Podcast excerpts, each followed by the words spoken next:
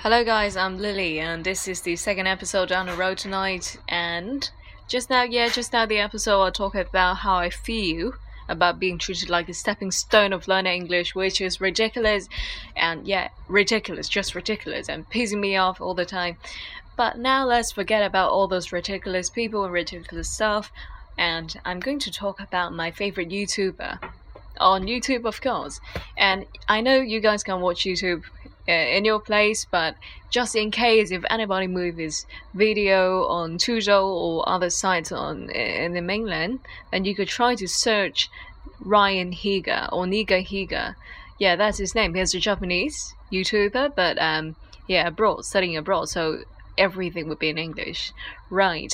And Ryan Higa, I actually have been a fan of him for like five years. That was when I was informed to, um, yeah, I started watching his video, and of course I didn't understand most of the things. At that time, I need to watch with Chinese subtitles, but yeah, it doesn't affect. It's still funny, even if it's translated into Chinese. And I'm gonna show you his the first video of him that I watched. It's called the Daily Live of Rustin Heber.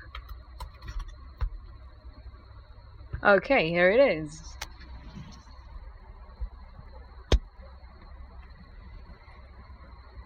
Oh, hi, I'm Rustin Heber, and you're about to see how incredible my life is. Never say never!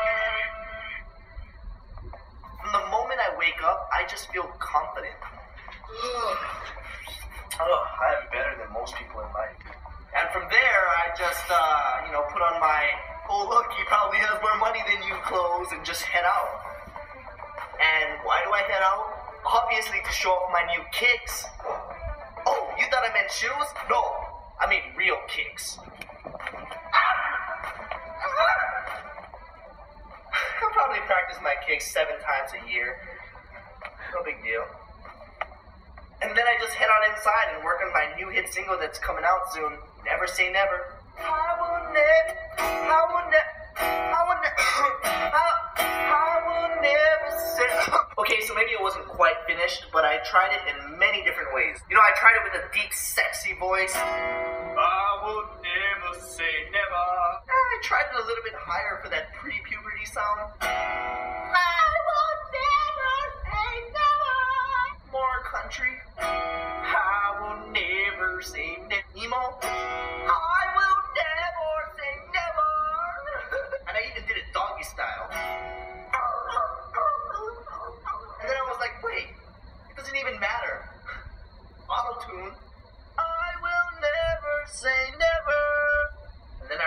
Was another problem.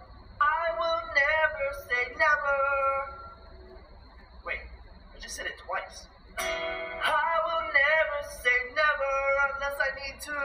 I might sometimes say I may, I probably won't. I know you love me. I will never say never unless the circumstances are appropriate for the situation that I'm in at the current time.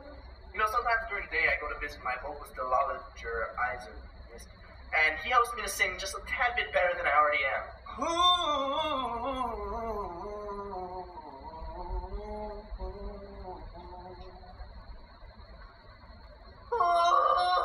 I don't know why he chose singing.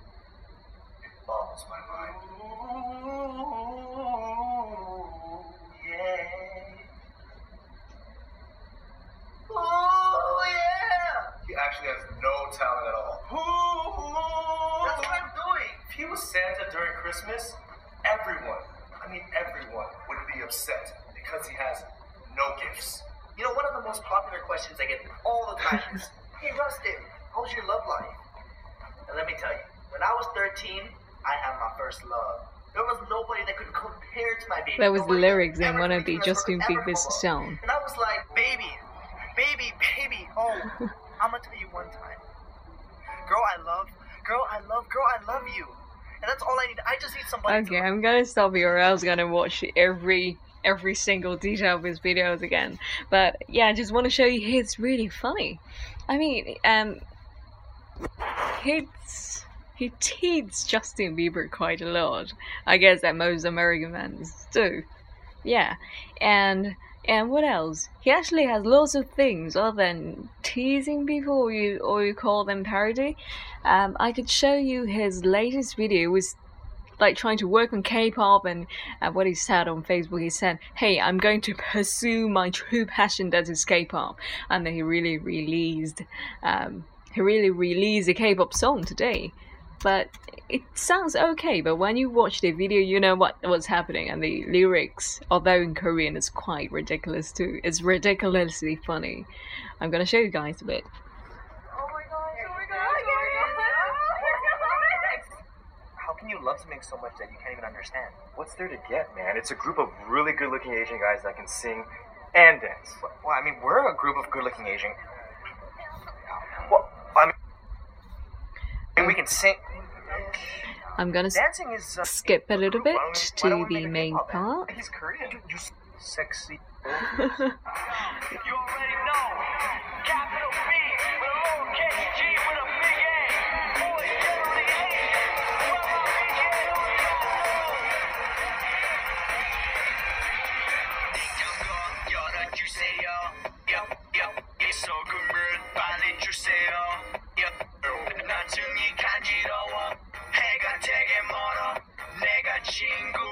So y'all, we are boys generally Asian.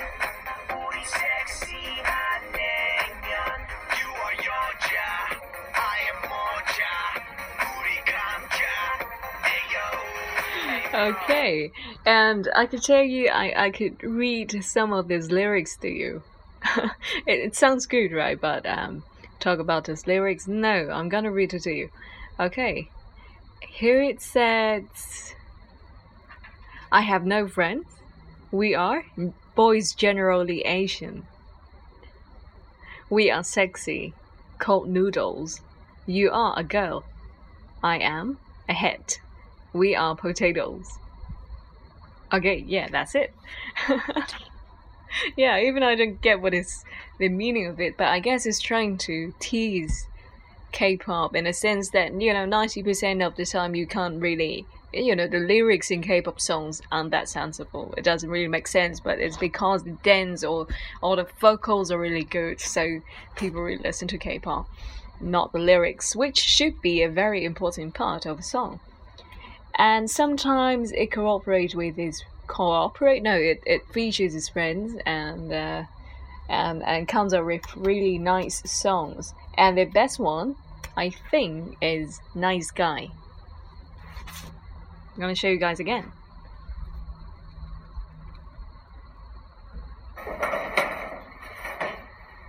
Nice guys finish last. That's why I'll treat you like trash. It's not what I really wanna do. But you only date bad guys, so I'll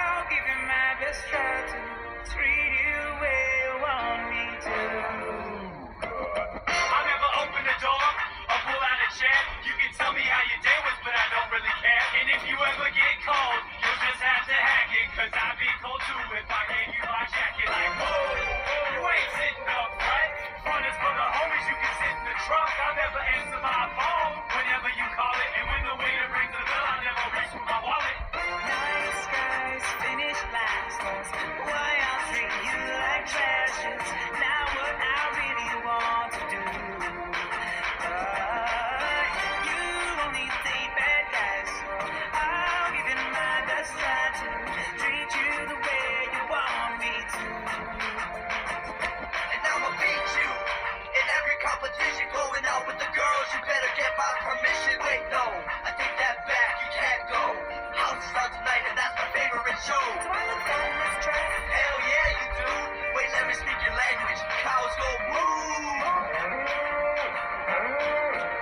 Okay, and this song is about girls. These bunch of guys think that girls actually fall in love with bad guys, so they're gonna change themselves from a really good guy to bad guys.